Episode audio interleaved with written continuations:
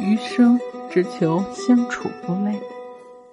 我常常听人说，要把人生分成两半，前半生，人生是一直在做加法，学习各种技能，参加各种考试，追求一些爱而不得的人，争取一些强人所难的事。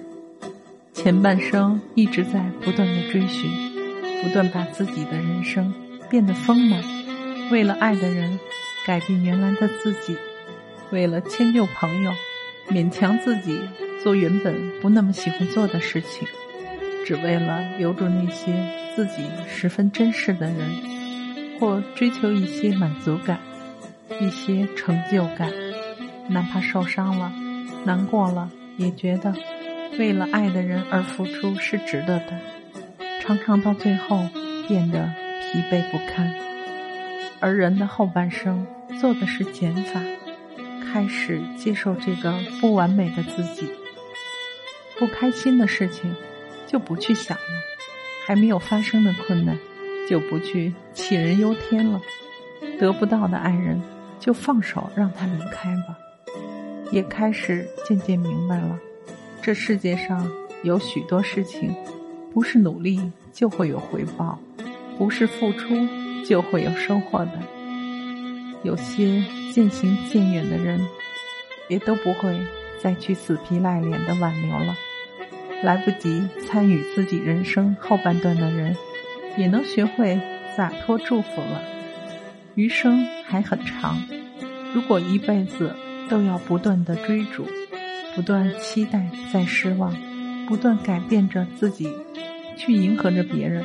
那这辈子也活得太累了，余生我想要的并不多，能和我聊得来的人，就一起多说说话；跟我互相看着不惯的人，就彼此疏远一点，别给对方添堵。